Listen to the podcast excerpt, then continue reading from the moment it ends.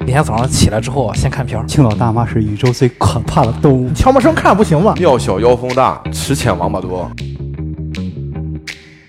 这期节目啊会围绕着上个月国内外影视圈发生的一些大小事儿及一些我们比较感兴趣的热点话题，来展开的聊一聊。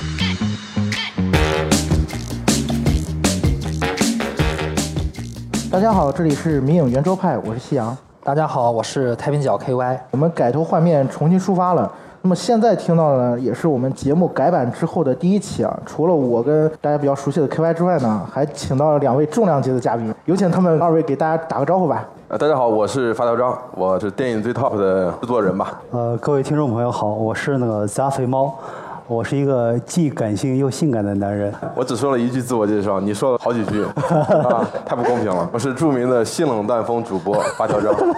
另外要感谢舍墨茶社为我们节目录制提供了温馨又舒适的场地。吃的说完了，下面聊点干的啊。嗯，首先我们先来看一下上个月国内票房的一个情况啊。截止到目前，因为我们录节目是三月二十八号，国内三月份的票房总共是有三十七亿，其中《惊奇队长》是不出意外拿了冠军，九点九七亿啊。四月一号在看的时候，应该会超过十亿了啊。那小十亿的这个成绩，我觉得也算是给迪士尼献礼了吧。啊，算不错了。呃，我觉得真的是迪士尼的这个营销啊，这中间等于说是一个，这再赚你一笔，你不看又不行。不过我觉得《惊奇队长》片子没什么可聊的，我我觉得可以聊。为什么我觉得可以聊？我替另外一半听众们说句话，就是我也没看，但是我老婆出人意料了，自己和她闺蜜去看了。 是吧为？什么没有带你？对，这就是为什么，因为这是漫威宇宙里面首部以女性为主角的这超级英雄电影。它这个女人能顶半边天嘛？咱们都没去也正常，啊但是女性嘛，她们会去，她们去看完之后，不管好不好，她们觉得爽了，那就对了，这个钱也挣到了。除了《惊奇队长》之外啊，这个月的票房第二其实挺让我意外的。悲伤不更悲伤的故事是吧？对， 不要剧透了。 这个是一个台湾爱情片，到目前为止，它的票房已经拿到了八点五亿了。他应该是翻拍自韩国的一个啊、对片，子，是翻拍的韩国零九年的一个同名。然后这个片子我没看，哎我也没看，我也没看，我也没 看， 我真但的是没我看知道这个片子为什么票房好，因为你要是看这个片子之后呢，你可以发朋友圈儿，里边展现自己的人设，可以显示我是一个很善良的人，你被感动了，又可以表示我是一个有故事的人。我们都是没有故事的老男人哈、觉得是一个方面啊，嗯这个是心理方面的。同样就是有一点，这个片子的排期切的太准了，对正好卡在两个大片中间儿，其他也没得看，情侣去看看什么呢？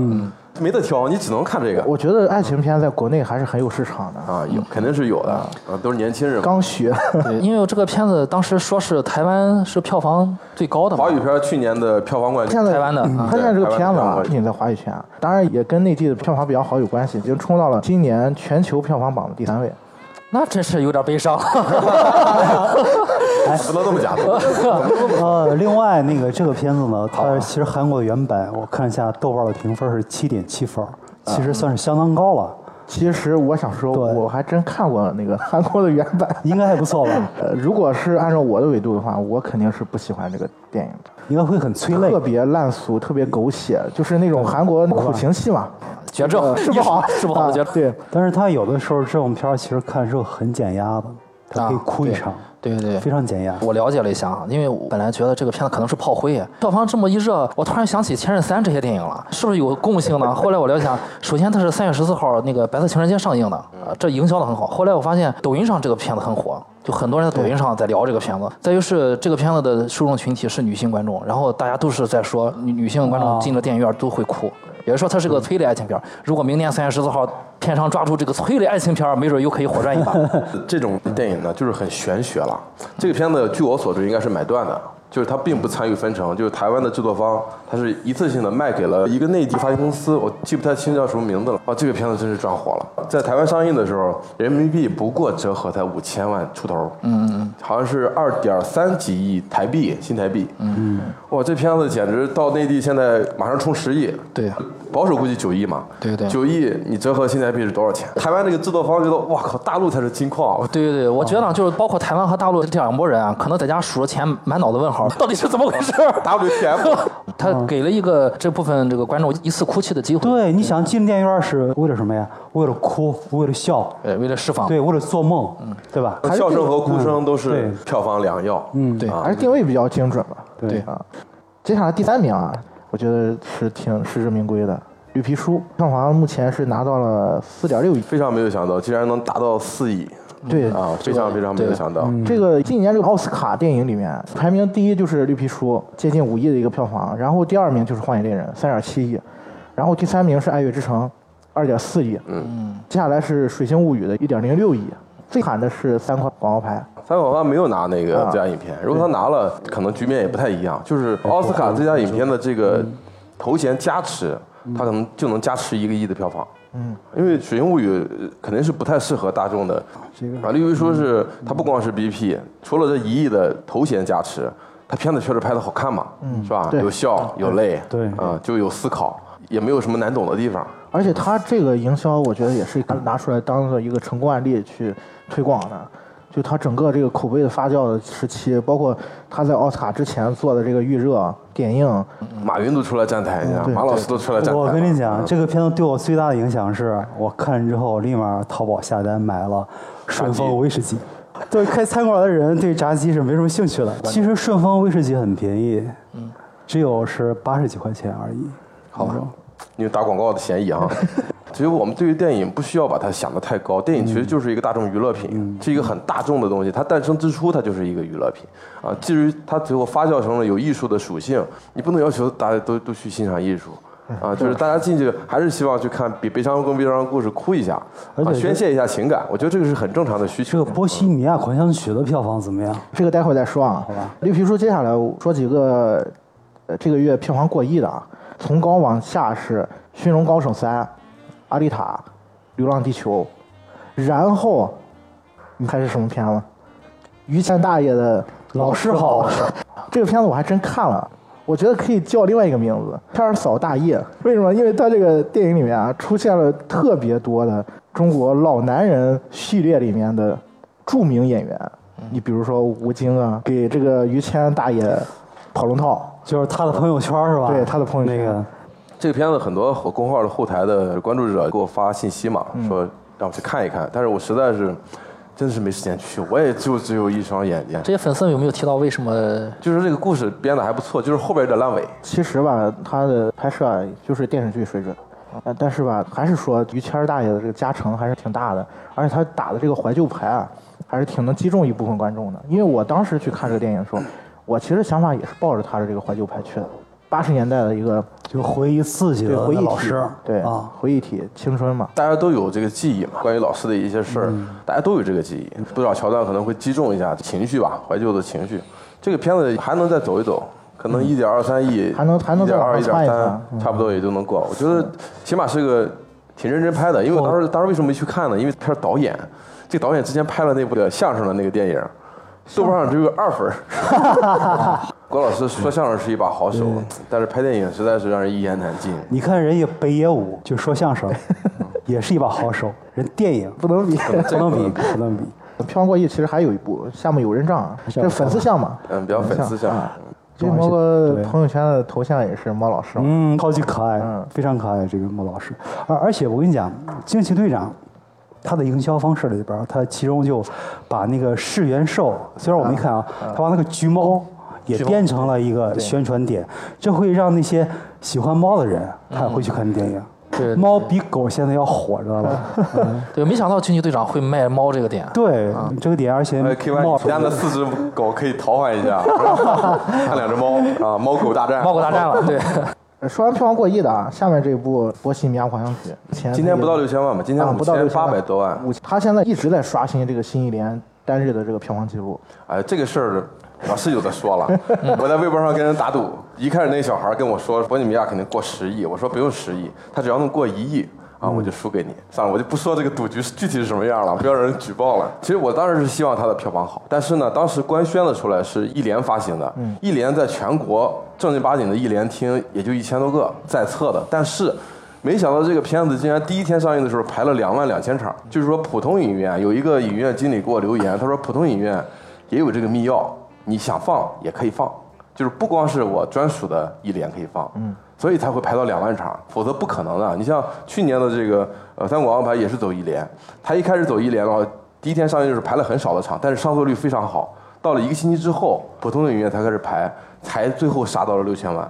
就是说，《波西米亚》这个可能有影帝加持啊，它已经非常非常规了。但是这个片子呢，我还是那个论调，中国听 Queen、听皇后乐队的人，绝对不会超过十万人，肯定是一个小众中的小众。Queen 虽然在西方是一个殿堂级的乐队，包括 Beatles，包括 Rolling Stone，不是说哦你知道《We Will Rock You》这首歌，这首歌你当然知道，但大部分人不知道是 Queen 唱的。至少是忠实的。呃啊对你比较忠实，比如说像我这种啊，我算是重度粉丝了啊、因为西方这些乐队我基本都详细的听过，不是我这种，就是你知道 Queen，知道他 Freddie 就不多。这个片子还是他的奥斯卡的光环及看个热闹的居多嗯啊，这我判断啊。你如果真是粉丝去看，中国没有这种文化，七八十年代我们还没有改革开放呢，就是你不会听到嗯 Queen。啊我我觉得通过一个现象可以证明这件事儿，看看那个卡拉 OK 版本。对，对对，我觉得他这个营销倒是挺挺讨巧的。有我的粉丝给我回信儿说，他去卡拉 OK 的版本唱，嗯一共五个人， 所以我就说，你去看卡拉 OK 场，你就知道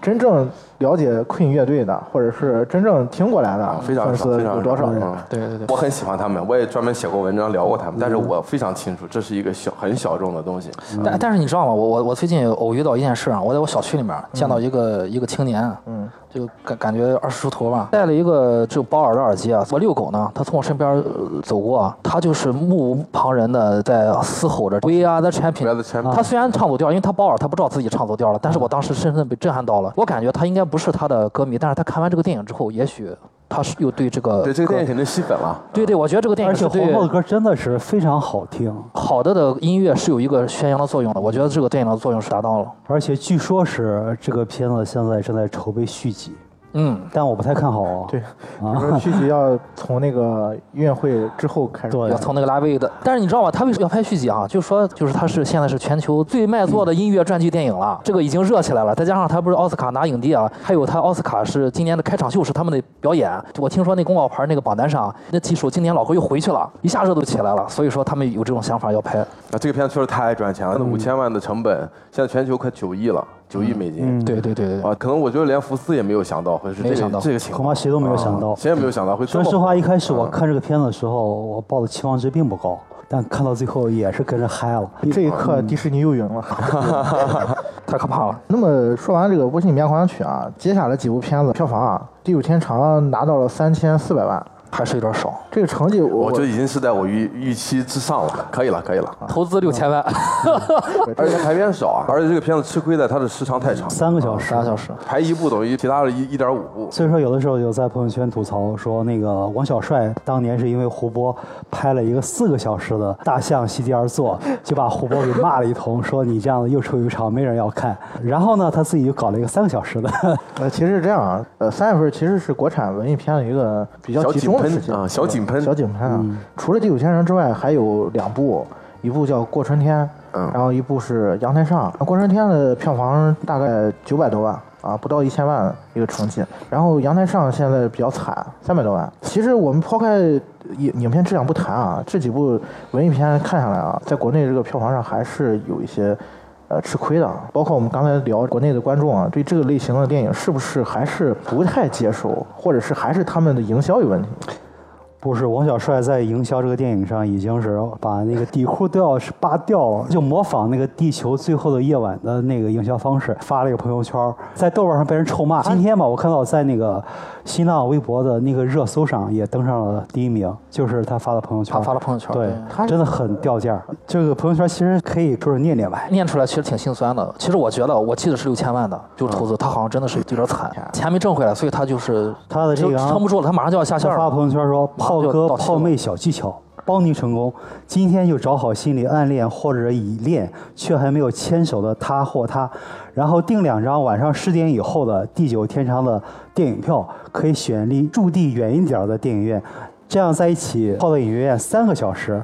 比一个半的小时的电影值多了。等他哭的时候，递上纸巾。”啊，然后随手牵住他的手，结束后已经凌晨了，你们就这样过了初夜，然后就有充足的理由当护花使者送他回家。他不好意思拒绝的，再然后嘛，只能帮你到这里了，不谢。注意，别的电影没有这功效，只有《地久天长》，因为它让你们泡在一起的时间更长。我一开始啊说实话，我在豆瓣上一看看到这，我以为是有人给他编造的，没想到后来哎这真的，你非要按照他这个的，那悲悲伤故事更好啊，递好多纸巾啊。他第一，他不是第一次干了，他当时在《闯者》的时候，也是因为那个排片少嘛，所以他当时给整个院线发了一个公开信，然后反正那意思嘛，那这次走的这个低俗营销的这个路线，真的是对不起他的这个电影。我觉得这个电影应该不会赔钱了。他现在已经拿了柏林影帝影后，光海外版权就卖很多啊。嗯我我也觉啊，得他就这不个会圈说不会他赔钱只是的想要更赚钱，想要赚啊，更就是多我。觉得这一点上来说，这个贾科长做的就比王老师更洒脱一点。这个贾樟柯在海外的影响力，他即使不拿奖，嗯，他即使只有几个提名，也会卖得很好。嗯所以我觉得贾樟柯的这个模式很好，就是我小投入，然后呢守住自己的底线，我赚浮盈百分之二十左右，我可以进行下一步，接着能赚起来。我觉得这个模式就非常好。王小帅这个呢，我觉得地狱天长已经做到他能做到的极致了，他都能都做了。不，不管是这个演员的来营销也好，哎，其实我希望他淡定一点。而且能他拿到也三用千多万了的小鲜肉，就是用了王源，然后其实豆瓣的评分也蛮高的，就是八点零分。这个电影很正常，嗯对现在这个票应该房很不错我觉得已经挺不错了，三个小时啊。这片子，说实话，我看的时候，我虽然最后哭得跟鬼一样，但是我觉得这个片子其实是可以精简一下嗯，对，啊。如果你想票房好的话，其嗯实你可以精简一下，哪怕两小时二十分钟，让这个剧情更紧凑一些。前面确实是，我不说它冗长，因为每场戏其实还都是有用的，但是用什么手法可以让它精炼一点啊？它不像波西米亚那种可以去嗨一下。啊我觉得国产的这种一片儿，主要还是看剧情好不好看。对对你你看《绿皮书》是不是个文艺片儿？里边没有打斗，没有特效，嗯是吧？没有什么大场面，它就是剧情很顺畅，就那么流畅。故事你就讲看得了个特别故事好，嗯被感动了也好，笑了也好，其实还是看你拍的好不好。再吐槽一下，在这个阳台上，我去看了啊。我那天是好像是十点多看完之后，我就特别生气，我说张猛怎么拍出这么个东西来？这个东西你让观众产生了这种疑惑，根本就不知道该怎么说这个片子，感觉它不是个故事。包括周冬雨出来，感觉像周冬雨 MV，有几段全是周冬雨就是正瞪大眼睛看着镜头的 MV，全程用胶片。我说为什么要用胶片拍呢？胶片的感觉也没有特别出来，这个故事就那个男主的心理动向完全不清晰，你让观众怎么会去喜欢这个电影呢？出来一一脸懵逼，不知道你在表达什么。其实我就是个普通观众，我就想看个故事。他虽然讲的是小人物，但并不是说你你拍小人物就是好电影了。拍小人物有的是拍的很烂的片子，不是拿到三百万太正常了，对，那这个票房就是正常。太正常了。但是就是周冬雨的粉丝没也大部分人出来，来之后不会给身边的朋友去推荐他看这个电影。周冬雨在里边，她不其实不是个主角，她就要特别演出，她就几几乎就没台词。包括你像过春天票房就好一点，嗯过春天还没有周冬雨加持呢，下面脸一个都不认识，但是她一样拿到了几几乎一千万吧，差不多一千万，对这差不就多是一嗯口碑的效应。她那个过春天，我觉得这个片子挺有意思的，拍的不错，我个人来说就挺喜欢。但是这个片子很大的问题是它没有一个高潮，它少了一个高潮点。我以为一开始是会和海关斗智斗勇的故事，但海关基本没出来，就是也没有那种曲折的剧情啊。主要还是个青春片儿，但是我觉得拍的不错，一些东西抓到我了啊，所以一千万，这还可以啊，卖卖国外的版权，这个片子应该也没没花多少钱啊，是万达的一个新的导演计划嘛，其实我觉得啊，这个事可能是因为国内的呃导演啊，对于这个类型片啊，还是我觉得理解上有些偏差。其实文艺片我觉得也是商业片，就你可以拍的故事很好看，照样会有人去去买买你的票。对你也可以那么搞，你比如说你搞的，呃，就是很很艺术、很艺术的，那你就不要期望票房了对对啊，那你对就那你就走那是另外一种海拍外法海外发行，对，海外其实发行感觉《钢的琴》当时那个电影，应该他拍的时候就没有考虑票房，就没考虑这事钢的儿。琴嗯在那么恶劣的情况下，嗯，依然拿到了六百万。对，当时是一零年吧，我记得是一零年嗯还是零九年，那个时候拿到一亿票房，就电影都很少的，他依然嗯拿到六百万，就完全靠口碑支撑着。如果钢的琴放到今天过亿，我想是绝对是问题不大，大家互相推荐一下，对，这肯定可以啊过亿嗯真的。是没问题。就是钢的琴，它也有艺术的成分、文艺的成分，但是它起码故事是顺畅的。你知道它嗯在讲什么？讲老工业区的挽歌也好啊，包括老式的这种产业工人的命运，嗯都会引起大众的共鸣啊。但是这个阳台上，那你再用了胶片什么，你故事讲的这样。完全不知道你要表达什么。当一个就当时那个发布会的现场，有个嗯男生站起来说：“你这就是个烂片，你是不是来圈钱的？”周冬雨他们弄得也很尴尬。是那个男生可能有点鲁莽，但是这个片子确实大众接受不了，肯定是接受不了的。看完这个电影的人绝对不会去推荐其他人去看。刚才不是说《比悲伤更悲伤的故事》是现在全球票房第三嘛？然后第一是《惊惊奇队队长啊，然后最近一个新片嘛，《我们》，它现在是第二，然啊后现在已经上映了，制作在很欧好啊美已经上映嗯了，所以它的这个口碑啊，包括这个票房成绩，已经是逆天了，我觉得。搞过皮尔乔丹的《逃出绝命镇》嘛，但是这个片子绝对已经超过了《逃出绝命镇》的呃我这个我成绩我很喜欢《逃出绝命镇》，我呃，当不时是，问题是这个《逃出绝命镇》有进入咱们的那个院线吗？没有没有是吧没？有不可能嗯吧？没有没有那个真的很好，非常棒的电影，那儿看得出来对。，当时啊我我挺喜欢，然后我就比较留意这个乔丹皮尔这个导演。然后当他放出来说要拍一部新片儿，然后又放出预告片儿的时候，我看完是很兴奋的。然后这不最近放出这个片子，国外的口碑，据说这个片儿是一个烧脑恐怖片儿，对啊这正适合我。我看到这还没看儿吧，我看就了吗没看没看，我看到这儿我就打住了，我就没看剧情，我就想以后去完整的看一下这个片子。不知道国内能不能引进。如果他没有什么太多限制级的东西，我觉得有可能。西南片电影节是首映了嘛？首映之后看过的人啊，都是这么评价的，嗯说这个片子需要反复观看。 对对，有这么烧脑吗对，？我看到有影迷在那啊个 M D 上评价、说，进去在电影院里面会发生这件事儿，就是嗯前面大家会大笑，然后突然寂静，然后笑寂静。他说那个寂静的氛围就是那种乔丹片儿典型的他的那种诡异的气氛，啊这个搞得我特别想看。现在 啊，我也很想看，我我也挺喜欢《逃出而绝且命应该镇》。找一个对特别的下午或者晚上，然后呢把这个窗帘都关上，用投影看。如果能上映的话，我觉得啊，你上映了肯定去电影那院看个《看。逃出绝命镇》这个片子，你还不会说你非要看第二遍什么，你一遍你一般也能看懂。但这个片子就大家会说你会有各种解读，可以看好多遍，所以我觉得这个就很有意思了。难道有点类似于那种穆赫兰道吗？应该不会吧？嗯，我觉得不会这么深。是吧？穆赫兰道太难看懂了。烂番茄百分之九十五好评。希望能引进吧。我觉得很希多望片能子，引你进像《忌日快乐》这种片子都能引进啊这种小片儿对啊都能引进。只要我们没有太血腥或者是太限制级的东西，应哎，该这还是可以这吧个。是不是第一部没引进，然后直接引引进第二部引？进了，第一部引进了，第一部引进了，引进了啊，我忘了引。进了。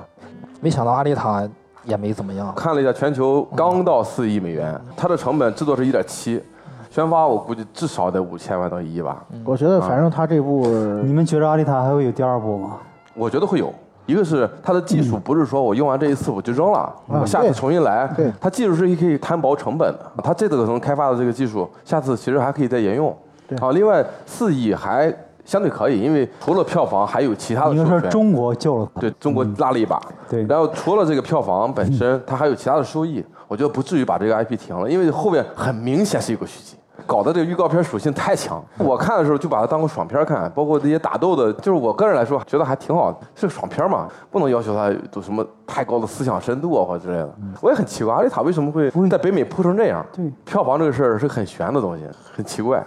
也许就是因为他碰上了机队长吧。以后都是一家人了，所以他安排一下，安你排这一么下，说我就是啊，了，以后都是一家人，可以安排一下，票房前十位八个都是迪士尼，那怎么办呢？没事可以分享吧，一月份是他，二月份是他。 Wanna satisfy the one that you love, all else above. Take a tip and be sure you try the ukulele style of making love. Strolling along beneath the starlight, dreaming a lover's dream. 差不多票房就回顾完了。呃，我觉得接下来我们瞧一瞧上个月影视圈发生了哪些值得关注的事儿吧。嗯，我今天是比较关注的是福克斯被收购，都不知道该叫他福斯还是叫他福克斯。以前我们都叫福克斯，福克斯啊，都可现在以。都是福斯。那福克斯撞车了嘛？就是和福克，真的是和福克斯撞车了。嗯，我觉得这个呃迪士尼真的成了 IP 狂魔了。现在好莱坞六大变五大，啊、其实也不算是六大变五大，因为还有一个被誉为是新的六大的。我们说的五大六大，其实就是好莱坞二三十年代的时候建立的那六大厂。但现在这些厂已经一度一手，其实它就是一个名词儿了，没有什么精确的说法。哦，那以后我们再也看不到福克斯的那个片头了吗？哎，不是不是能，看福克斯应该还是应该会有福克斯应该是很长一段时间应该会保持比较独立的经营，应该是独立的但是对它会纳入到迪士尼的这个体系里边。就是他之后所有的决策肯定是迪士尼啊，去迪士尼高层的决策是来，但是它具体怎么拍电影，包括是探照灯底下的那个独立厂牌，探照灯应该也是独立的、嗯啊，但是肯定会不像以前福斯那么自由了。你像以前拍很多二级片儿啊对，或者对对这种小众一点的片子，不知道会不会再拍。对不要，担心他的探照灯能不能继续。啊，能不能继续独立一点对啊，独立运营一点，拍了很多好片子，现在已经有两个影响了，第一个影响是 X 战警，可能被切掉了是吧？嗯对，就是现在已经杀青了，比如说那个黑凤凰，还是按照原计划。然后剩下的所有的项目全部停掉，等待后续。唯一一个现在迪士尼就是保留的死侍，我觉得迪士尼真是这个从此事这样，真是迪士尼这个大法啊，就是你无论你拍成什么样。你拍成此事这种，我都能给你弄出一个合家欢，太猛了，我操！最终还是我爱我家。啊，对吧？那还有另外一个影响，现在也是已经出来了，就是福斯现在已经开始大幅度裁员了。我觉得迪士尼就是收购福斯啊，他再怎么收购福斯，下面旗下有呼噜，他最主要是他的这个思维他要转变。对它你的内容，我对迪士尼啊不太看好，因为每个公司都有基因的，它的基因就是这样。老厂它对等它对建立的开始到它现在，它的基因就是这么一个他基就因想要合家欢，对啊，对嗯就是这种基因。你不，它迪士尼从来也不会拍什么二级片儿啊之类去尝试，它的宝库就是自己的 IP。现在它手里全是攒 IP，手里有这么多资源了。这个是养孩子一样，要放着养是吧？你不要就是全拢到自己一起嗯对。说实话，我对迪士尼拍这两部《星战》啊，我就很意见很大，特别是第八部，没有老《星战》那种精神了。对，我也不看了。啊主要咱们也不是那个年代在美国成长起来，本来就是不是那么嗯太对强的。但是老版的那个《星球大战》，你你看了确实很有感觉的。现在在畅想一个事儿，就是迪士尼未来会不会拍出一部乐高来？现在众多 IP，我可以做个真人版的大乱斗嘛？我那天想了一下，我觉得这个迪士尼啊，它好像是把二十一世纪福克斯集团的大部分业大部务分业务收都掉收掉了嗯包括流媒体，很重的是那个流媒体对，会葫芦也是为了这个跟那个网飞去往对飞抗嘛。嗯杠一杠嗯。这么疯狂的去收购这些厂牌啊，它有极大的危机感。对，现在奈飞真是太厉害火了，太强势了。嗯对你想想，它才建立多少年，它的市值一度超过了迪士尼。嗯迪士尼看了肯定懵了，我操！就是 就来了一个完全不同的怪物，干掉我的不是我不是赛不场是上的不，是这个套路而啊，且这个规则跟他完全不同那种对，。干掉我的不是现在赛场上这些选手嗯，是一个场外选手嗯杀进来把我们全干掉了。所以网飞这个太猛了，而且他还没有进入大陆市场。对，如果真的是中国市场被撬开了不太可能，根据他的尺度来讲。啊，尺度来说我不知道啊。如嗯没有果可能中国市场被撬开，哇，网飞真是无敌了啊。前几天看了一个呃网飞的那个版图嗯啊，然后全球都是红的，只有两个地方是白的，一个是中国大陆，还有一个应该是西亚的某个国家，伊朗或者是伊拉克之类的那个。 这个这个你没办法，因为他拍的这些限制级的东西呢，起码你要有这种审查的分级制度，你可能才能引入。像 HBO 以前的成人频道，HBO 以前拍的比较重口味一点嘛，那没办法，我们这个国情如此。那没办法，呃，因为中国和其他的国家确实不太一样，我们的文化的职能和其他的国家也不一样啊，我们是更多的是一个教化作用啊，因为网飞特色就是创作自由，对对对啊对对不。可能为了中国市场，然后把自己阉割了，失丧失了其他的，不过还好，现在我们也能看到，是吧？而且都不耽误。哇，嗯现在网飞导演啊，大卫芬奇已经搞定了吗？对是吧？这个网飞给他们的创作自由这四个字太宝贵了，像金子一样。嗯他们这些大导演其实可能已经不太在乎钱了。你包括那个嗯网飞马上就要上爱尔兰人，啊，那斯科塞斯斯科那塞个斯片子也是这个网飞啊，他在做这个爱尔兰人的时候啊，他用了一种什么招数啊？为了让这个片子能颁奖季季啊，在颁奖季有所收获啊，他居然宣布这个片子先不在流媒体上线，啊，先去院线，先走一遍，先走一嗯走啊走一。转，再上一周。先去院对线。我宁可你先去院线，然后我后来我再放在我平台上播，我也要让我的片子能去颁奖季。他如果这个套路走走成熟了，后面每一步都可以这么干。那些呃罗颁奖马季不就是这样吗对对，都可以这么干罗马了。是为了卡奥斯卡的那个规定，啊就十二月底好像上这样上啊戛线纳也可以去了。了，现在戛纳是唯一一个跟网飞啊较劲啊呢。较劲的那个对，之前看一个新闻嘛，他们两个在今年年初又接触了一次，分歧还是没解决。戛纳毕竟是一个小团体，它并不是代表大众，它代表的是那些专业的一个团体，我觉得早晚的事儿。可以接纳网飞早晚的事情。找我的事儿。那天看了一下网飞的这个资料，就它的发展历程，网飞这确实太猛了。对于一个公司来说，它连续两次转变自己的经营方向都押对了。非常非常的厉害，它最厉害的地方是在它最顶端的时候，它主动的改变了自己。它一开始是啊租那个 DVD 的，租碟儿的网络租碟儿的租哦碟儿的，碟儿租的碟儿。然后在它零六零七年的时候，它的这个租赁业务达到最高峰的时候，CEO 开始琢磨着转型，要做流媒体，然后去买内容、买资源。到了一零年还是一一年的时候，这个流媒体营收又最高的时候，他又想要去做内容，大家去拍《纸牌屋》什么《黑镜》什么乱七八糟。对，我觉得这个公司太神奇了，就二十年的时间，三级跳全跳对了。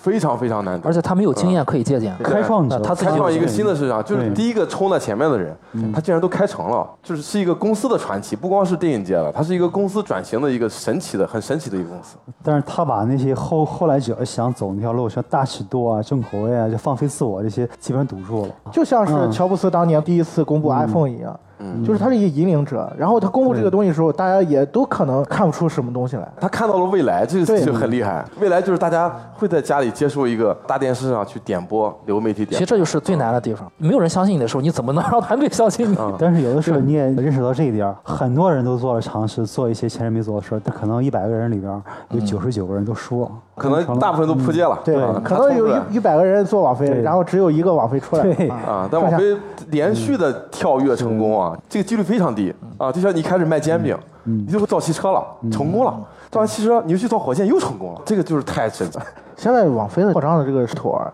连苹果都觉得很有危机感。 前两天发那个 Apple TV 嘛，Apple TV TV 加是吧？对对就是很明显，就就库克说要投六千亿美金，几百亿还是几千亿？接下来几年要去生产内容，谁知道呢？但是我真是不太看好苹果，苹果的这种视频业务，哎呀，我这体验太差了，真是。我说句题外话，啊苹果原来是一个引领世界潮流的企业，它什么时候吃过别人剩下的饭？这个我真是以后会怎么样？打个问号吧。这个世界变化太快，谁也别说太狠的话，说我一定能搞定一切，没有，永远有新来的挑战者。那这个世界就是精彩在这个地方。其实我我对苹果 TV 还是很期待，因为它毕竟有钱，就看它把钱砸出去之后啊，会，看打到什么地方。，对会出现一个什么样的未来。呃，那么回到亚洲来看一看啊，我们隔壁邻居发生一个大事儿，啊就是种了一棵葫芦藤，然后藤上的瓜是越来越 多。这个葫芦娃叫什么名儿呢？叫李胜利。李胜利是什么人呢？如果熟悉韩国娱乐圈的人，应该比较知道啊，他是很火的一个组合，叫 Big Bang。 Big Bang 嗯啊，Big Bang 的最小的一个成员。其实简单来说啊，就是李胜利这个人啊，他不仅是一个歌星，不仅是一个舞者，还是一个拳才。拳才在什么地方呢？他还负责拉皮条。 对，负责给韩国的各商界政要各种拉皮条。然后呢，中间也是丑闻频出啊，现在这个瓜是越结越大，而且他好像拉了很长时间，关键是他拉的很熟练， 这这个很要命。啊这而且业务能力很强对，本来有一个有一个拉皮条的专业的人物，但是他反而干得很 好。精通很多很多语言，现在这个事儿，韩国总统开始总统头出来了，了，对文文在在寅，寅嘛。嗯对嗯文在寅说要下令彻查这个事啊儿，，哎，文在寅，我觉得和卢武铉啊，真的是两个烈士。卢武铉已经悲剧了，但是希望文在寅将来不会再重蹈那种覆辙。我个人觉得很难，因为韩国这个国家啊它和其他任何国家都不一样，它是一个财阀统治的国家，三星大鱼啊，这种乐天这种盘根错节，不是和一个具体的对手在对抗，你是和一堵墙在对抗。你看那个李胜利案牵扯出那个乐天集团的那个高层，就是好像是他那个好像创始始人他还有他父子一块啊儿，对父嗯子一块儿，啊，又把之前十几年前那个张子妍 自杀的那个事儿，对，扯嗯出了很多事儿，旧账都出来了。其实来讲吧，我就想根据这个瓜给大家推荐一个电影，有前段时间刚看的，啊叫《局内人》，其实跟这个非常类似，包括女团成员被逼去参与性招待。包括财阀的嘴脸，他当时是有个叫未来汽车，其实影射的是现代汽车。韩国电影很有意思。我现在好多中国观众说啊，韩国电影好开放啊，什么都能拍。是，他确实什么都能拍，拍完了没有任何变化。你拍完了你怎么着？你拍呗，拍了最后这个电影赚的钱进入了财阀的口袋。我觉得这个东西就是一个财阀看你拍了，好你拍吧，当你一个宣泄的入口，我该怎么着还怎么着，啊，没有任何变化。呃，现在是这样，我觉得李胜利这个案子啊，很有可能也会像电影一样一种结果，嗯，就是不了了之，不了了之或者说李胜利为代表的这群人只是炮灰而已，啊，对吧？嗯把他们抓出来，然后来平一下民愤，嗯，然后把这个事儿平息掉，对，这一天我在想，李世林可能有这个生命危险。这一天，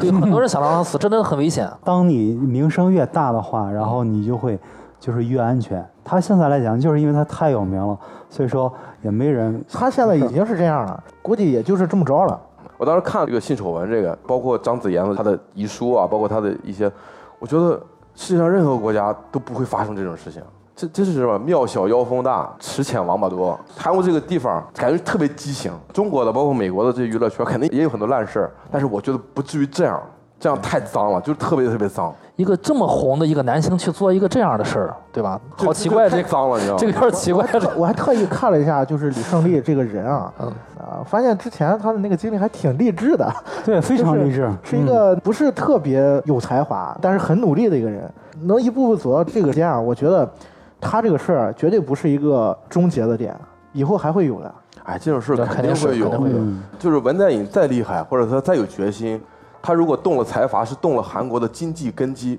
财阀占了韩国百分之七八十的经济体量，你很难想象。对就是他不可能去动这个根基，因为这是个历史问题。他不是财阀，不是去年才生出来的，他是从建国开始。包括韩国经济为什么会亚洲四小龙，它就是因为国家支持财阀去发展。三星、大宇或者现代这些公司，它不是私人公司，它是一个和国家权力紧紧的绑定在一起的一个利益团体。它不是像中国这样，哦，我就国有企业，也不是，它是一个特别畸形的一个东西。所以发展到现在，这个娱乐圈儿就变成了财阀的这种后花园一样。嗯就我想去摘朵花，我就想摘朵花。另外就是韩国人的性格。嗯前段时间新浪热搜上有一个韩国某航空公司，也是那种是垄断性的吧，他的一个老板太太。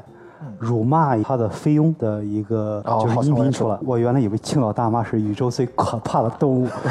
这个韩国大妈简直，我听了之后就不寒而栗。你根本你听不说懂，不要黑我们青岛大 妈，我们青岛大妈挺好的我觉得这个事如果要讨论深了，可能就得往国民性上去 啊。这个这个这个没法讨论，对其实这这个个就是太一深了嗯提嘛，就一提这个事儿特别特别畸形。我一看这个，哎呦，我们国内是也有这种烂事儿，但没有这么烂。看啊，李胜利这个事儿，包括张子妍这个这种事儿，嗯他不是像之前我们比如说那个艳照门啊、陈冠，他不是这种东西啊，嗯他真的是恶劣犯罪啊。说句不好听的，陈冠希这个事儿吧，人家是没犯法，人家人是自己拍小小兴趣啊，小性只是子。风呃这个公序良俗上有问题。对 啊对，人家是谈恋爱期间嘛，对吧？你情我愿一个事儿，但是看韩国现在这种事儿，他是非常恶劣的，对女性是毫不尊重，嗯，就是完全完全当做玩玩物对。市场的大小是重要的。中国这么大的市场，好，你在北京混不下去了吧？你去上海，你去深圳，总有一些让你待得住的地方。因为我之前我在那个北京的广播电台待过，也会经常碰到一些这些演艺圈的人，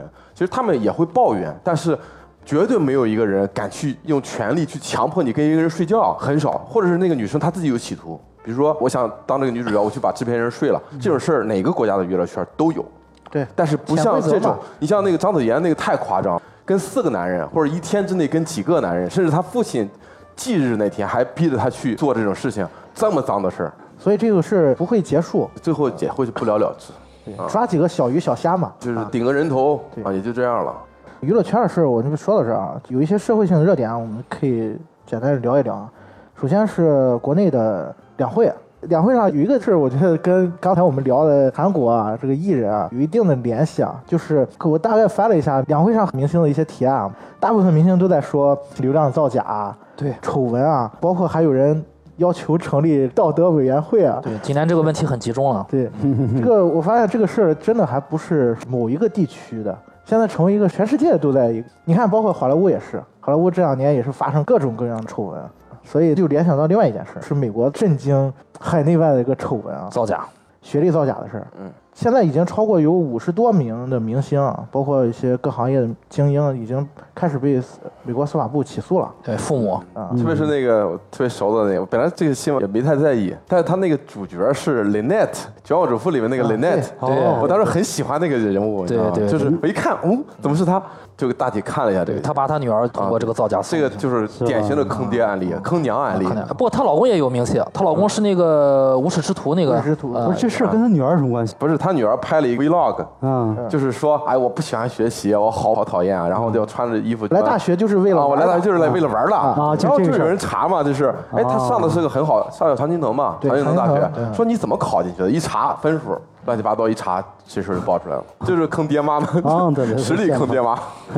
从这个事情我们就能看到，美国真的是一个固化社会了，它比中国往前走了很多走步了了已经，很多，对对，我不说龙生龙，凤生凤，它它啊的龙阶龙层龙生下不来同不是龙，但是龙生下来可以把他的孩子变成龙。是像哈佛啊、常青藤这些学校会留一些名额给这些寒门之子，但是很多这就是交易嘛。就像老张说的，他留了一些名额给寒门之子，包括美国上大学是很贵的嘛，啊啊，一年好几十万啊，有奖学金啊，啊有一些对有一些补助啊但之是你类的。嗯要想一个问题是，这些补助是很少的名额，很多很多的人去挤那一两个名额，那大部分名额给了谁呢？给了固化的阶层。啊，资助的，为什么大学说有要资助学校？它不是白资助的。哈佛每年能拿到，我记得上次那个数字是三十亿美金的资助，他为什么要资助你？他肯定是为自己的后代着想，说我还要上哈佛，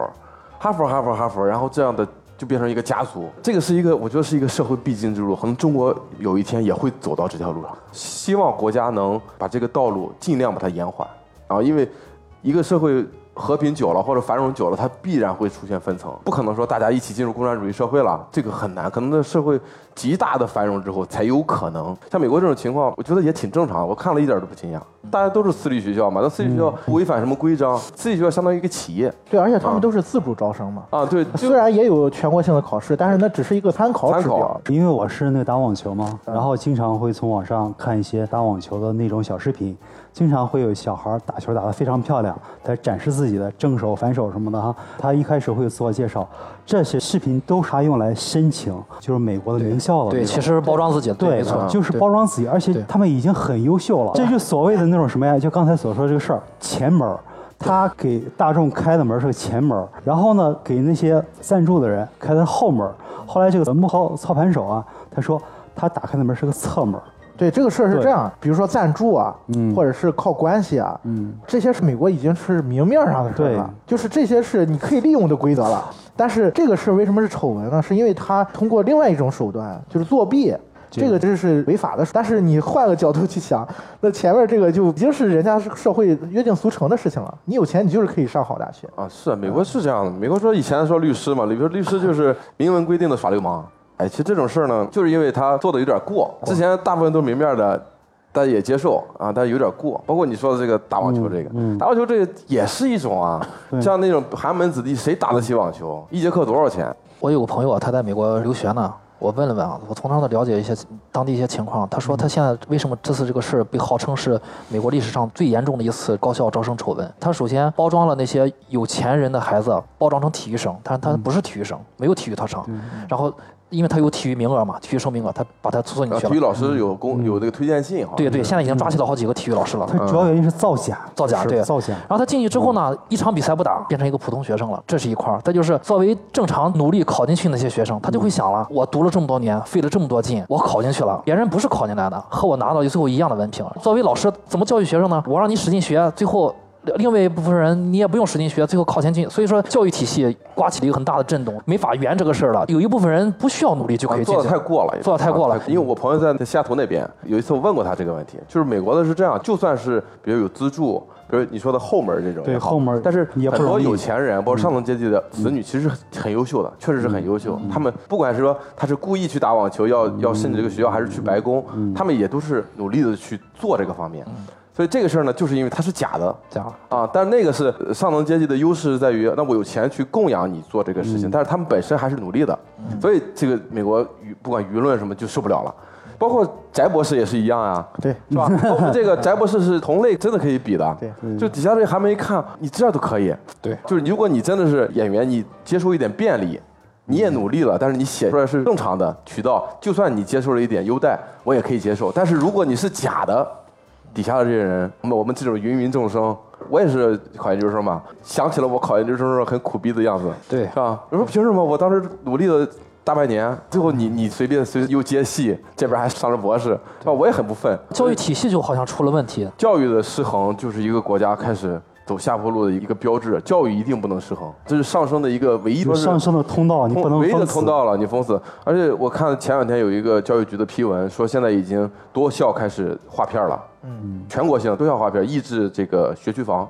我觉得国家已经在开始做这个事情了，就是禁止这些名校掐尖儿，把这些好学生全掐走，造成阶层固化。啊，这个事儿让我回头去看我们高考制度，啊反而觉得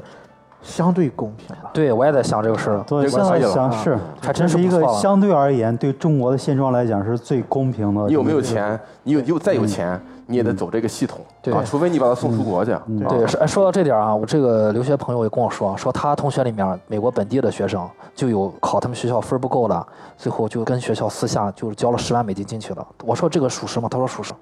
你从这点儿，你我还想到觉得咱们高考还真是不错了，还可以了，我们肯定也有这种事儿，也有这种事儿。但嗯是绝对不会是这种大规模的。对，但是我这个朋友说的这个事儿，在这个学校里面是默认的，大家都知道有这个事儿，学校是明目张胆是在这么因为它干本身的。就是私立学校。对啊，对他啊，出了钱就是应该得到这样的回报。对这对就是说我们两个社会的一个差异嘛。美国对这种事儿是明面上的，因为我们有这个传统，以前的这个科举考试，如果谁舞弊是要杀头的，嗯是可以到杀头的这一个层面。明清都杀过监考官，都杀过这个教育系统的官员，所以我们是有这个传统的。所以中国人对这个特别不能忍受。我觉得国家越严越好，这个地方就是越严越好啊，抓住一个就干掉一个。呃，那么说完这个教育啊，还有一个较沉痛的一件事啊，就是新西兰枪击案。那天看了一下那个视频，太过了。这个人怎么？么想的？你可以介绍一下他这个人平时的我去了解了一下，啊这个人他是出身工薪家庭嘛，然后也没上过大学。这个人看起来啊，他自己写了个七十多页的一个自白书啊，你从他那个自白书里面，你就看这个人极度的冷静理智，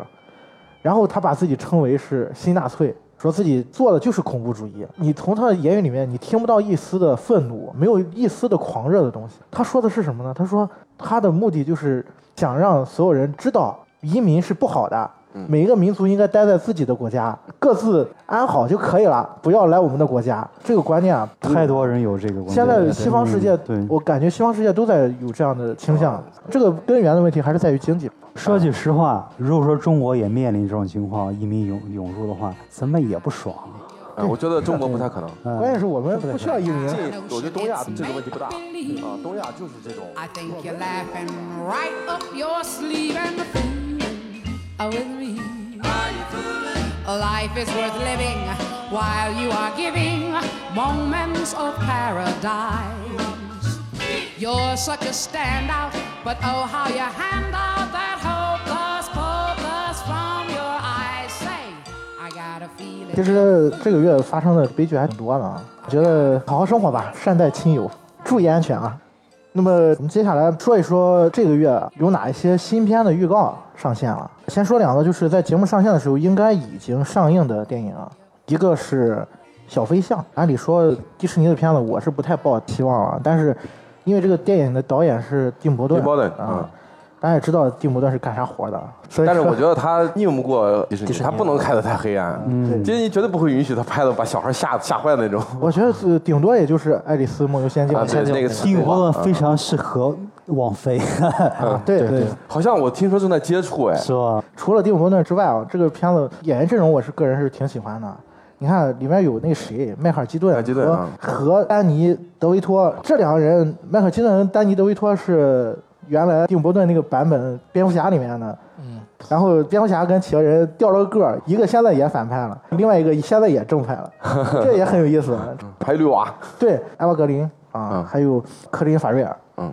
啊，这都是比较关但注这的。个片子我看了一下，前期口碑好像一般般，是吧就是现在好像那个烂番茄上有口碑了，百分之四十六还是百分之五十几的。主要我儿子不太喜欢看，我这种片子我就带家人去看，合家欢的这种片子。对，呃是比较适合合家我欢会的电影。嗯这周我会我会去看《海市蜃楼》和这个《人间喜剧嗯海参楼应该不错，这个海市蜃楼啊，二十八号上映。我有点想去看看。导演前作是《看不见的客人》，那部电影口碑还是挺好》。的这。个导演挺厉害的，这导演就第一部是那个《女尸谜案》，我看了，各种烧脑，三步一小转，五步一大转。他的片子呢，你看完之后你对逻辑有点质疑，但是这个看这个片子的过程中绝对不无聊，就是特别不无聊，就是时不时的就告诉你接下来要发生什么事情。对啊。啊，那么说完、呃马上上映的两部啊，接下来看看国内有哪些值得关注的消息啊。嗯首先是腾讯影业啊，我说腾讯现在属于疯狂生长期，就是它嗯在野蛮生长。对野蛮生长啊，甭管是电视剧还是电影啊，全部都是宁滥勿缺啊。这个词用的好， 啊，大幅收割 IP，啊，就有点像是初级的网飞的感觉。啊他现在做了一个发布会嘛，自己的那个文创生态，首先是把卡梅隆的《终结者》给拿到了，就是重启的，然后还有一部新片是我个人非常关注的，就是管虎的《八佰》，啊，对，八百就讲那个这个淞沪会战那个吧。对，四行仓库嗯啊，十九路军。啊，我也很期待这个片子。对看但是了我就预告怕它了拍不好。还是有保障了。对，我觉得能拍到集结号那个程度就可以。不是管嗯虎他的出品还是可以的，相对来有保讲障管虎也不是很稳定，嗯这个片子应该是暑期上映吧？七八月份好像我记得。好，这片子已经杀青了，正在后期做。对他只看了那个预告嘛，说这个片子是全片用的数字 IMAX 摄影机拍的，嗯，这个在国内是头一遭。啊，我就不太在乎它这个技术指标了，它拍的好，你用什么摄像机，你用胶片，其实不重要。啊，你拍的好，用个 DV 你也能拍出好。重要的还是故事事。啊，还是手法和故事。嗯，这是一个非常好的题材，如果拍得出彩，真的是能够成为经典的。我非常期待这部片子，但是又害怕它拍不好。顺着这个管火啊，我们来看看华语片还有哪些比较值得关注的消息啊。这个月是香港国际影视展开幕，啊然后在这个展上公布了很多很多的电影啊一些信息，就是从今年下半年到明年年初这个时段，啊香港电影会迎来一个大的井喷，对会有很多的名导的呃续作也好，新作也好，是香港电影吗？香港香港电电影啊，就有一香个港嗯小井喷的时候以，前本土的制作，本土的团队可能是凑巧了吧？对，比如说那个林超贤拍了一个《紧急救援》，啊，呃，跟彭于晏合作，这个当然是他一贯的了。嗯还有这个王晶的《追龙二》，开展专家嗯刘德华的，还有周润发的《骄阳岁月》，还有我个人比较关注的是翁子光导演的新作，他找来了梁朝伟跟郭富城一块儿合作的，这个片子叫《风再起时》。嗯啊，这可以不期过待现一下在已经基本没有纯正的这种香港香港电影啊资资方方什么的，其实都是一体的，它市场就是大嗯陆，其实已经分不出内地和香我港觉。得很多很多时候是内地，我给你钱，对给你你钱来拍，很多时候是这样。就林老师救援这个，不知道能不能再搞一个爆款出来啊。现在大国的这个情绪一起来啊，这个林老师找到自己的路了，你知道吗对对对对找到自己的道路了。对，前两座全部都爆了，嗯啊，但现在作为看港片长大的，有时候会觉得有点遗憾，原来港片的那种特殊的味道，时代不一样了没时了代不一样了，你也确长大实没了了，你也长大了没办法啊，确实没了。他们想拍也拍不出那种感觉。没关系，缅怀一下嘛，是吧？对，也可以。嗯，还有就是张艺谋的一部新片啊，嗯张艺谋那个很有意思啊，他这个一秒钟还没上呢，然后他又宣布了一部新片，嗯啊是，我也很奇怪，他怎么 这么高产？这老爷子 越老越高产。然后新作叫《悬崖之上》，跟英皇合作的，嗯其他的消息还没爆出来。这个张艺谋是张艺谋有嗯点快啊，最近不还去年有影是吧？啊影对，去年接这着个就一秒钟，然后又来了一秒钟，这不刚引点风波出啊来，嗯了，一点风波出来，这又公布了一个新片儿，呃我也不知道他是什么心态 啊。趁着还有力气，赶紧拍一拍。 对对嗯对，然后呢，还有一位影星啊，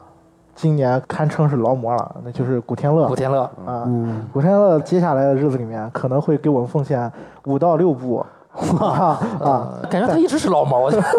还要建希望小学嘛？啊，对对对，对，然后其中有一部还是挺值得关注的，就是科幻叫《明日战记》啊，对，啊。这个片子我看了一下预告片我，也看了一下预告，好预像告还片有点意思。就是一个陨石到了地球，然后携带了那种不明生物，然后开始生长或怎么着。其实这个套路来讲，跟以前的那啊好莱坞啊接下来有片子好一几样部那个科幻片，《上海对嗯堡垒》就是《流浪地球》之后啊，这个科幻片可能会迎来一嗯中国像你波这样的跟风，啊就是对跟风之作会来一大堆。嗯但是科幻跟风的底气在哪儿？ 是不是能跟得上？跟风就对了，我很喜欢这种跟风现象。嗯 跟风大家一起宁拍嗯滥勿炫 对，拍对，真是宁滥勿炫。如果运气好的话，或许会有好的东西出来。对，拍十不部对片子出了一个好的就可以嗯啊对，嗯那那比拍一部片子命中率很低啊。对啊嗯香港电影也是一样的，香港电影烂片多了去了。以前的香港黄金时代对，但你看的是有经典片儿，但是它每年出产三百部嗯电影，你能记住多少部？百分之百九十都是烂片，但是烂片儿拍着拍着拍着拍着锻炼队伍嘛，是吧嗯对？拍烂片儿可以锻炼队伍。你看人家那个嗯大鹏，屌丝男士那个，呃拍了《煎饼侠》跟《缝纫机乐队》之后，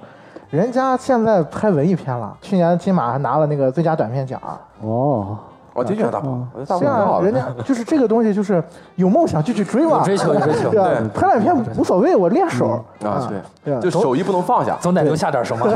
手艺不能放下。我觉得手艺不能放，你不能说哎，我等等着酝酿十年一个剧本儿，你到时候你手都生了，不知道该怎么拍了，还不如就是写写。啊！你看人家这个三少，看人家怎么说，他说我每天必须写五千字，我打了点滴我也得写五千字，即使我知道我写的不好，但是我一直要写，写写写写写，写写就写出来就了，写出来了。写作其实也是个手艺活烂笔头啊，啊，绝对是个，我很欣赏他这种精神。我不管我有没有灵感，就跟每天这个健身计划一样，不是，就是那个谁，那个作家雷蒙·钱德勒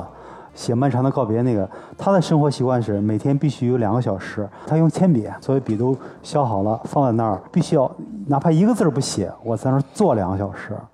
但是他说只要你在那儿坐着，终嗯你究就在嗯创，你就在想，终究就会写出来，没有说这样真正你坐下了，不可能这两个小时一点儿都不写。啊拍电影也是一样的，对就是啊要手不艺断活不断拍，不断不断拍。哎，我突然想起一个人来，IMDB 创始人啊，他有一次他有私人采访的时候，他说，他说他这么多年了，他其实是个铁杆影迷啊。他说他有一个习惯是每天早上起来之后啊，先看片 儿，早上起来先看，每天至少一部，就早上起来看一部，嗯哦，这个挺有意思的。其实我我想起来是伯格曼， 好吧，人家伯格曼在是吧成为大师之前也是拍了很多所谓的商业电影，但是没关系啊，对吧？然后还有一个导演的新片儿也是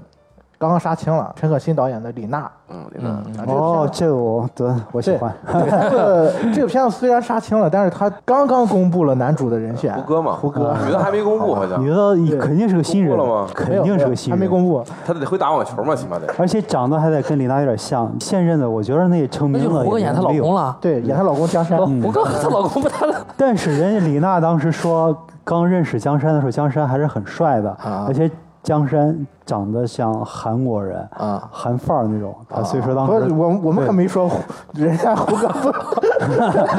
而且吧，江山他的球吧，因为我看过他打，他是那个单反，就是费德勒那那范儿的，也很帅。啊，他曾经帅过，别看后来变成了加菲猫的那种感觉了哈，但是没曾有，经男人帅不看脸的对啊，男人有有范儿就行。片子陈可辛导的呢，还是挺期待的。但是李娜这个人物呢，她是有点争议。有点争议。怎么说呢？我因为他的那个专辑我看过，《独自上场》。嗯，但是这个片子对我来讲，感觉最大的疑惑是在于，它里边儿有很多李娜就跟体制之间的碰撞，有很多这样戏剧性的冲突，他怎么来怎么来表现？表现也许很也难。许是不是直接就不表现了？啊后根据我的那个推测来讲，恐怕重点会表现亲情，就是李娜她的父亲，李娜跟她的那个母亲关系并不好，但是她的父亲对她影响很大。我感觉这个戏有可能将来它的主打点是在亲情上那种，嗯，我同意你说的。对，呃，稍微小期待一下吧。嗯啊，那么还有一部电影，这个导演是宁浩的一个编剧，叫崔思伟，他是第一次导演。这个电影的名字叫《雪豹》，主演阵容张震。这地方没听过，这个片子哦已经定档了，定嗯档了下个月。看了预告啊，包括他的介绍，应该是一部犯罪题材，感觉有点像是猎胸缝合啊，骨哦那对，个，嗯猎熊风没》有点啊那种感觉。这个片子在釜山电影节拿了那个新浪潮奖，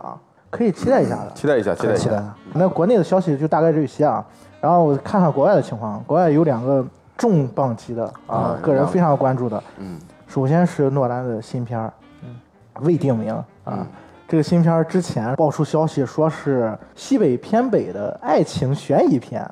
啊，但是这个消息是被否定了，嗯对，我也看了一些零星的报道。啊对这个片子很对，很飘忽，哇很飘忽，特一别开飘忽。一开始说是一个限制级的，一开始说是情色片儿，嗯对要拍一个情呃 AV 女明星，对，这是最早这是粉丝给他给他做了定论。啊粉丝，我一开始以为是内部人员，后来我们追查，最后说是美国的粉丝给他可能臆想出来的，做了个梦 啊对对对，啊，捕风捉影的，然后他这个月爆出两个消息嘛，第一个消息是主演定了《黑色党徒》的那个男主角，丹泽尔·华盛顿的儿子长子啊嗯约翰·大卫·华盛顿，华盛顿，这个也是诺兰电影第一次有黑黑人人的当主演。啊嗯，其实他之前的电影里面黑人角色都很少。他比较白，对，还有另外一个消息是，几个演员也是确认了，是罗伯特·帕丁森、嫩牛五方，啊嗯，然后还有一个是叫伊丽莎白·德比奇，啊，这个演员我忘了长什么样了都。长得个儿很高，银护嘛，演过银《护嗯银嗯河护卫队二》演那个大祭司，啊，对对对啊，对，就是他。这个演员阵容啊，稍微让我有一点点 摸不着头脑。诺兰就呃不够重了，要，不重不重要要。重要有不重要他咱的演员阵容都不重要。不主要是看导演怎么说戏，是吧？邓超也拿过上上映影帝呢，对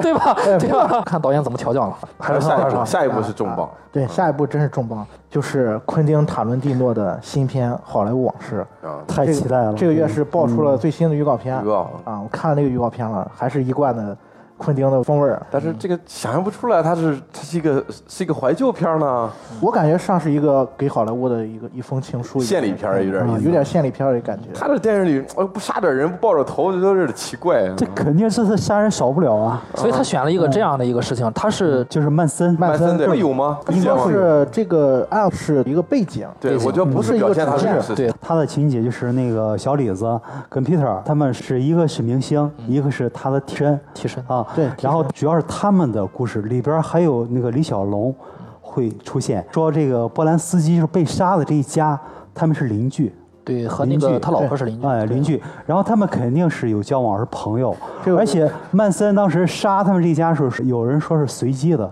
就是这个事儿吧，波拉斯基其实是吃了个瘪，这个事儿跟他没什么关系。其实曼森的目标是他这个公寓之前的一任主人，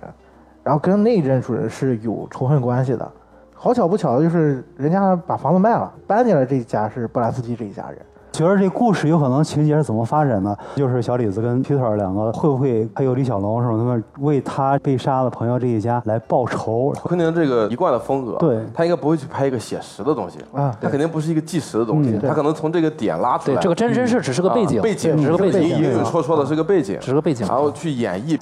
他现在定档了吧？好像北美定了七月份还是九月份？七月二十六号上映他已经定档了啊，七月二十六号上反映正这个一般北美的定档会比较准，对就然后说定哪天一般就是哪天了。他是呃有希望五月份能去戛纳的。这个片子是昆汀的第九部电影嗯第五部电啊影，对，他自己也曾说过，他一生就就拍十部啊，不知道这个你听听话这名额就剩下两部就听听了。吧，嗯听听但啊。是感觉这些名导们说了这些话都和放屁一样。 昆汀其实是一个反网飞的一个代表，嗯，所以刚才在说这个电影会拍成什么样的时候，我突然联想到这个点啊，我觉得它确实有可能会拍成一个致敬好莱坞的一个感觉哇，那就很可能在明年的这个颁奖季上啊，对，哦啊对席卷一下。好了，我就喜欢这个。啊对对他应该是，我也是赞同致敬好莱坞这一点，因为就是我看他预告片的时候，他那个片头啊，那个哥伦比亚都已经就那种颗粒质感，对嗯嗯，哇，那我明很年期待是吧？干一干奥斯卡和金球，对，我我感哎哦觉那有个可能在先在戛纳先溜一溜啊，六月份。对对对对，先去戛纳溜一啊溜。 国内据说是已经有合作的，是有中资投资的，所以有可能会引进。但是引进之后会不会有删减，这个就不一定了。应该会，他毕竟是二级啊，要不他二级是从哪来的？ 天啊没事，二级我们一样能上，没事。江科都能上的，但是江哥当年就出幺蛾子了，不是？啊那个就是吆喝的太响了啊！啊，那个就是，你悄没声看不行吗？ 非得吆喝。别人也就听很吆奇喝，怪，为什么那个审查人没看见那个 镜头？就是他不想他看。怎么会没看见那个？是他很喜欢那个镜头吗？ 不舍得，我不啊舍也有可能，得删，也有可能，也有我可不能。舍得删。我记得特别清楚，紧上两天还是三天，紧急下映，是吧对，中间有个镜头没剪啊吗？这就是块儿那个吗掉在那儿一个露下体嘛啊露下体的那个那个。刚好男主那个影帝福克斯那个下体还特别的那个，你知道 吗？最主要是中国电影不分级，你带着孩子去看，对，你很尴你也尬。不知尴道尬嗯带着老人带着爸爸妈，你这一看废了，直接我就也想不太通啊，就是有一个问题我想不太通，为什么会有那些明显不适合老人和小孩去看的电影？对对对为什么这些子女总会有或者子女父母带着父母嗯会带着他们去看？不了解一我就下就很去不了理，解。他们根本不会做功课吧对，？不做功课，对。很多人看看那电个影都是什么？去了电影院之后，因为我亲眼见过啊，去了电影院之后问那个售问前票员台啊哎，对，三点啊，三点有什么片子？这几部啊，讲什么故事？然后售票员说啊，这讲了个什么什么故事啊？行吧，那看这个吧。然后就去了，就是 确实是有一小部分嘛，按照中国这个基数也不算一小部分了，是这样的心态去非看常电影。多我很不理解，现在看那个《三个广告牌》后边就是带着孩子来看，怎么可能你带着孩子来看能看明白什么？就一个七八岁的孩子，他什么也看不明白，他能看明白什么？一个愤怒的母亲，他能看看明白什么？包括那个不理解之前那个《金刚狼三》不是也是吗？嗯啊，当时还是影院挂那个友情提醒，那还是删减过的。这没办法，这个我们现在分级制度暂时不能上，这个有有一些很复杂的原因。你包括国内，你就要分级了，有没有人遵守这个事儿都很难说。对就你不能说你进场就全查身份证还是怎么着，没身份证不能进了。再就是中国的这个体量没有这个分级，现在一样快超北美了。嗯所以上层就是能不动就不动，万一一动再惹出什么乱子，何必呢？这个没办法，这个我们就忍着吧。那怎么办呢？他可以说母片儿说少儿不宜观看，他可以出这么现个在提现在已醒。经有这种有吗嗯有有有一些了，已经有一些这主要个。是贯彻贯彻不到底，因为电影院它是要挣钱的。对就是你，你反正你买我票我不管，你对你把钱花了再像说。像美北美这种市场都是相对比较规范了，因为它时间也长对啊，所有的东西大家都心知肚明，都知道该怎么做。国内就算上层分了级，你底下都不知道该怎么操作，对对啊，所以现在就像刚才我们谈论这个话题，你先把类型片搞搞清楚啊就嗯是再这说样对对对对啊，处我男们不让拍的只是其中很小的一部分。像你看，我不是药神这种比赛一样能拿三十多亿，你还是要拍的好。嗯啊，对，你像阳台上这，我又在说阳台上，像阳台上这种，你分不分级，你都拍成这样，你都不都没人看的是吧？接下来还有一部电影，我个人也是比较关注的，就是《沙丘》沙丘。啊，终于开机了。嗯对我我我也沙丘哎我这个多长时间？我也是好期待这个，这个电影之前被搬上过荧幕，啊，对大卫林奇，大卫林奇一九八四年拍的，嗯，但那版呢，自己都不 认。对 对，这里面有个梗，大卫林奇拍完之后，把那个导演署名用了一个。代化名化名啊，那个是吗化名是好莱坞那个电影产业里面惯用的一个人名，那个假名，只要你用了，大家就知道嗯哦导演不想用自己的名字。啊 大卫林奇就都这样。他当时年轻嘛，他没有那个导演剪辑权嘛，最后对啊对，他是对他和啊生气啊对他和制片搞的水火不容。嗯哦，他是因为没有剪辑权，，对哦啊，对嗯很，生气，剪的他都不认了。啊就沙丘这个这个小说的 IP 其实对 IP 对虽然现在还没有拍出一部成功的电影，但是由它衍生的有好多的经典的啊但电是影。沙丘这个在国内还是不行，拍不行，嗯国对，内太宏大了。嗯，国国内在国内观众来看还是不熟悉的。但是因为这个导演，我觉得是我们是比较喜欢的，就是丹尼斯·维 勒纽瓦。之前我在想到底谁比较适合，因为这毕竟是个大 IP 嘛。后来我曾经想过是雷德利·斯科特啊，我觉得这个导演是和这个可能是目前来说可能是比较搭的。当年当年那个墨西哥那个佐多罗夫斯基，但是他不是最后还是没拍成吗？说明他那套路子不行。现在我觉得这个丹尼斯·维伦纽瓦也还还是不可以错，吧是真是但不是错，可以他的还片可子以会有一个嗯特点，就偏晦涩一点，就《银翼杀手》新版的那也个还好，就是相对晦涩降临降临也有点晦呃，涩，维勒纽瓦现在嗯也属于好莱坞的宠儿，啊，比较有保障的，对嗯比较有保障还还可以。 算是比较有话语权的导嗯演。啊对，尤其是维伦纽瓦一一入主导演之后啊，他后面跟着就是其他的人就顺理成章的这个，他现在有一个说法就是他现在这个沙丘的阵容叫神仙阵容，对，真是神仙，真的是神仙阵容。你不是我就是简单说几句对你你你介绍一下，介 绍一下演员，这个有甜茶啊，对这个嗯甜茶国内观众很很熟悉 的，啊，请以你的名字呼唤 我，对 天茶有这个乔什·布洛林嗯啊，嗯灭霸，灭霸灭霸灭霸，然后有杰森·莫玛，海王嗯海王啊，还有哈维尔·巴登啊，这个是老无所依史上老无最牛所依逼的了反对派，嗯老无所依啊啊对，然后还有我们中国观众很喜欢的男明星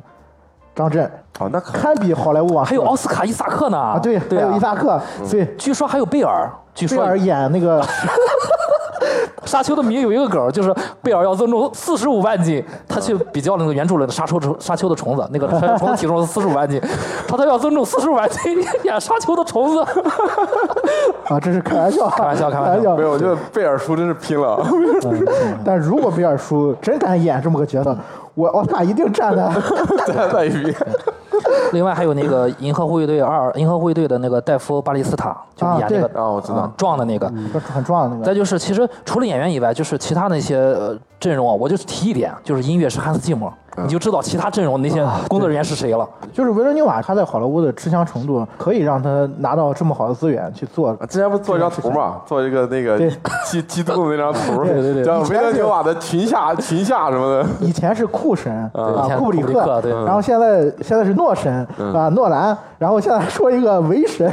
就说这些人的电影基本上没有失手过。哎，我想提一点，就是如果大家对我们刚才聊这个沙丘有点兴趣的话，其实我推荐大家看那个有一个纪录片儿叫《佐杜洛夫斯基的沙丘》，不要因为就是它是一个纪录片儿就不想看的。其实这个片子拍得很好，就是你能感受到一个人他对于自己热爱的事业、热爱的一个剧本儿投入了多大的心血。然后它里面儿呃剧情也很曲折，它里面儿有一段台词我很喜欢，他说：“我想拍一部电影，一看的时候就像吃了迷幻药，迷幻的就像嗑药一样。”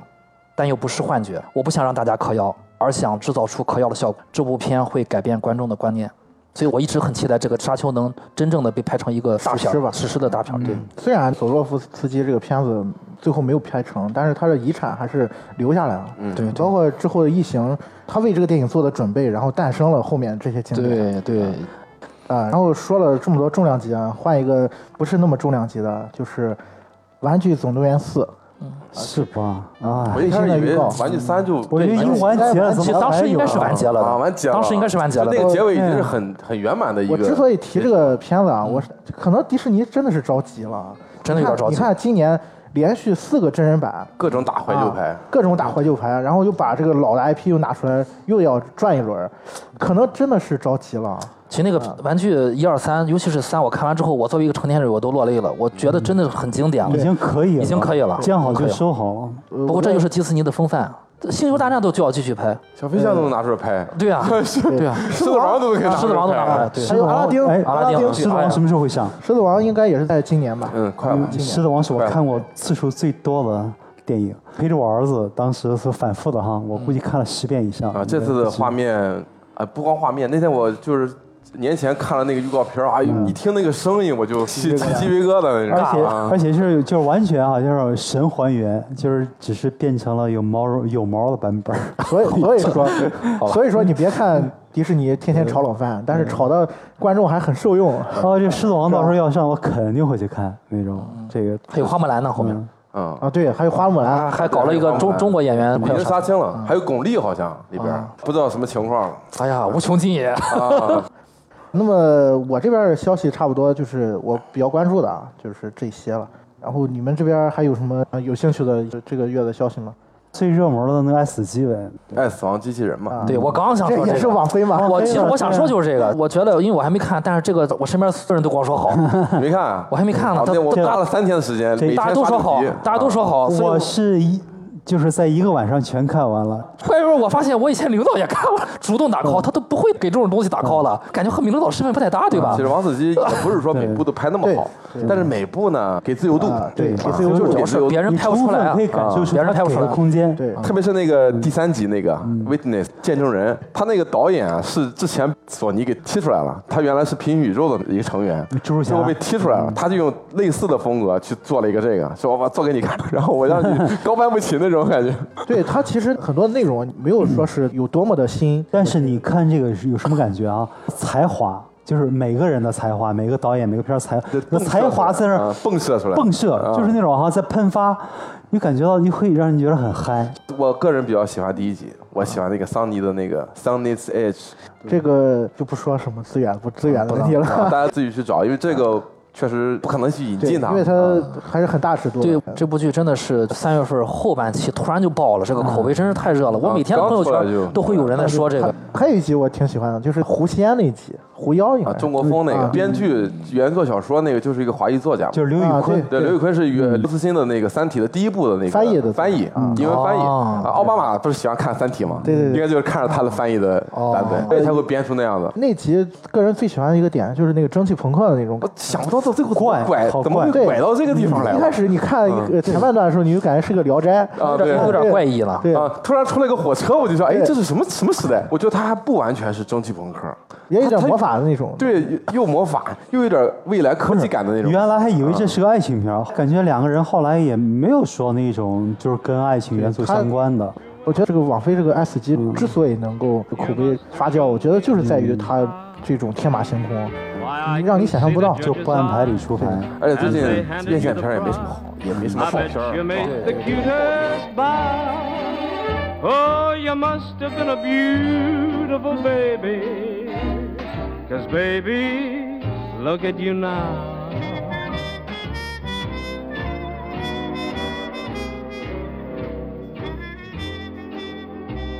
对，沙赞我还没说，沙赞是下个星期的最大的一个。既然说到沙赞啊，那把这月份我们要前瞻一下嘛，然后说一说。这沙沙赞赞对是国一内个观众非常不熟悉，大家可能山上我就没听说过。所以他首先就跑到中国国内来啊，来爬长城，爬长城了，又爬长城我看了。了那然个后就看了烤鸭还啊嗯吃辣条儿，对对对，沙赞，我目前在蓝番茄上是 DC 所有的作品里面口碑最好的，是吗？对，目前新鲜然后度啊我最我高的。看预告片，我觉得挺好笑的。类似于死侍的感觉啊或者是对对对哎像海扁这王那个样。啊沙赞他你知道原来的名字叫什么吧？叫什么？ 惊奇 队长，而且是他最早用的对啊惊奇队长，只是后边在跟叫什么西部什么漫画公司打官司，对然后这时候被这个漫威捡了个漏儿，横插一六杠几年横插一杠，先把这个 Captain Marvel 给注册了，然后那边就没法用了，没法用了，只能用沙赞，所以他才是正牌的嗯惊奇队长，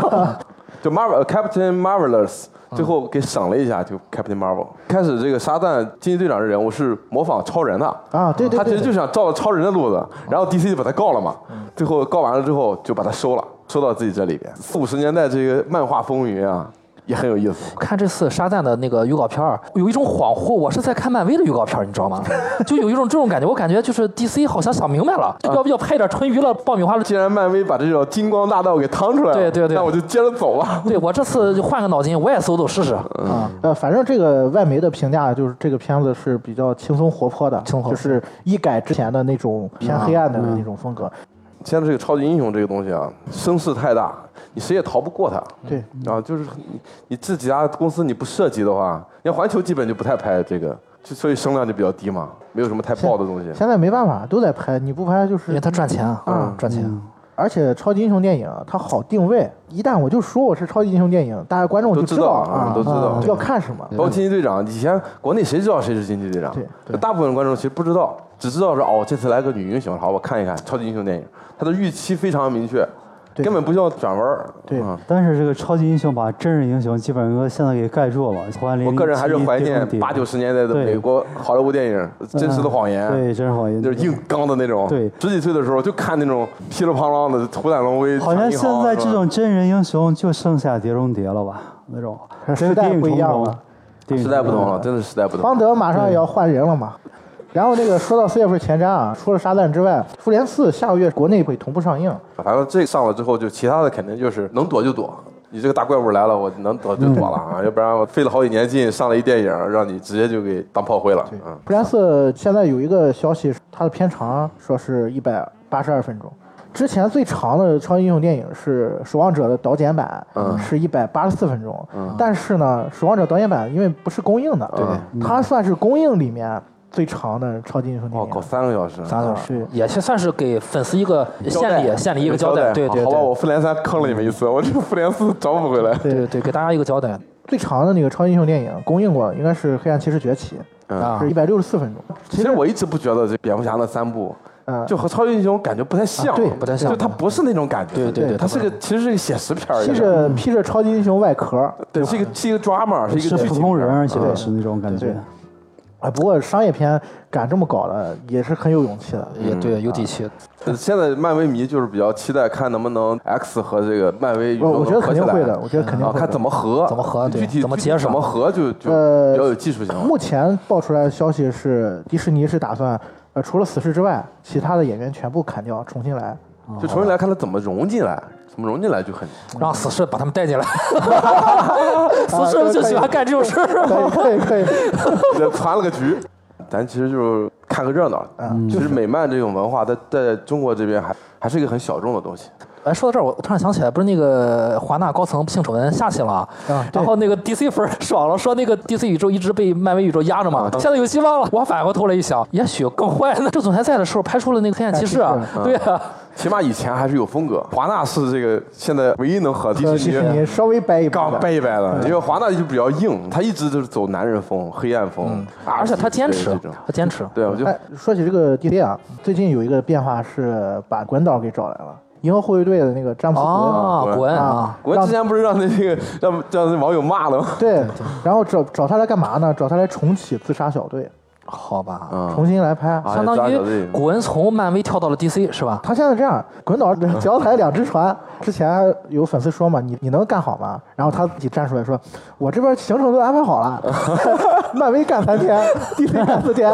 一点不耽误。没事，罗素兄弟不也一开一开始也是脚踩两只船吗？啊啊对对对因为我我对那个《银河护卫队》第一部我特别印象特别好，我还是很喜欢的。所以说，我觉得这个导演给《银河护卫队》系列注入自己的一些东西。古恩应该是和网飞合作，还有一个内地观众应该是比较感兴趣的吧，就是《权力的游戏》最后一季，啊四月十四号上嘛。四月十四号。啊，所以说我可能还可以弄篇文章，把前七季 稍微弄一下。虽然那个剧我是烂尾了，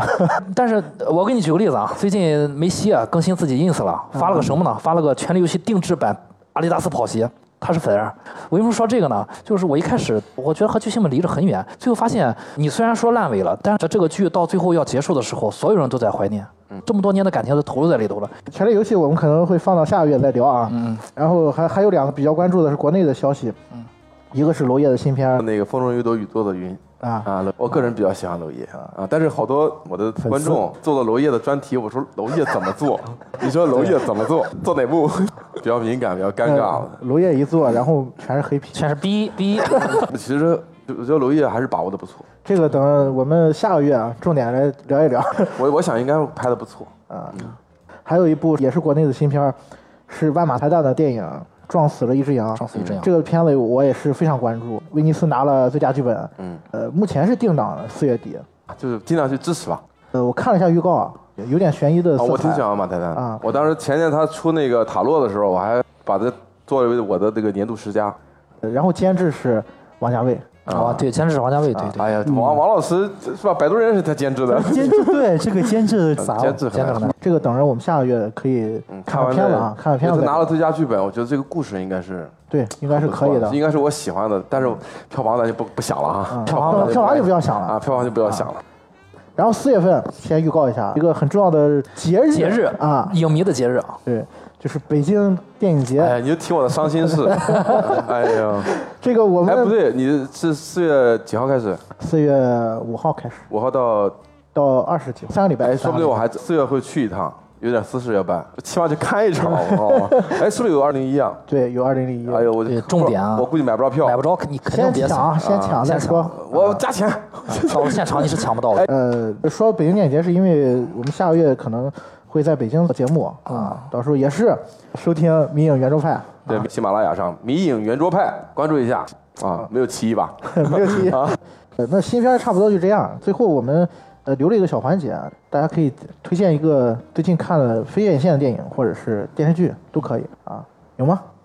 我先推，我推电视剧。我最近一直这这一这一个月我在家看都挺好。啊，呃，这个电视剧我不是看国产剧的人，但是看着这个电视剧多多少少你会在剧呃剧中的这些人物的身上，你会有些找共情找到一些自己啊、家人啊、父母啊，甚至老婆啊或者是亲朋好友的一些影子，你会有一些共鸣，也会有一些疗愈的作用，对自己有一些疗愈作用。太火了，最近全是不论是口碑还是热搜，全是他这的个都挺好啊。我没都挺看，好我对就看了一集，就是有我一集我也跟下来了。有就就姚晨有一集在车里哭那集，我好像看了一点点儿。其实剧情很一般，但是他我们做那个节目啊，我是带着就是一些心理方面的点儿，我觉得很明显，编剧在编这个剧本的时候是去考量了心理，它里面有东西可以看的啊，大家可以再注意注意。这个电视剧也是有打算做一期节目，然后听众可以稍微留意一下啊。嗯，一定要去这个喜马拉雅关注《迷迷影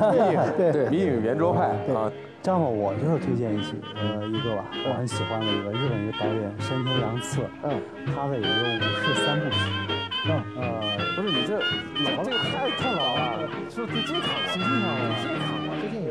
但是我看了也是老片儿。好，那你 pass 吧。我也可以 pass 了，因为我现在。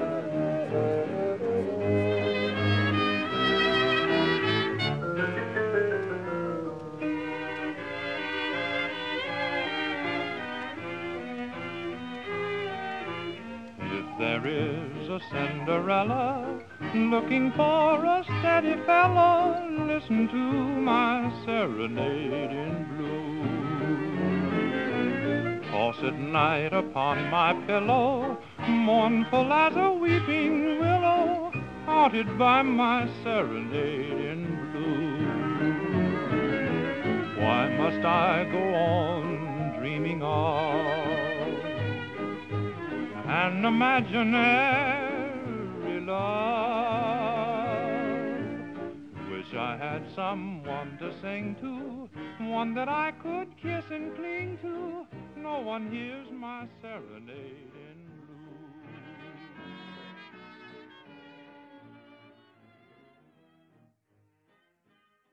这不是电视台不让播的，我们都是电视台能播的。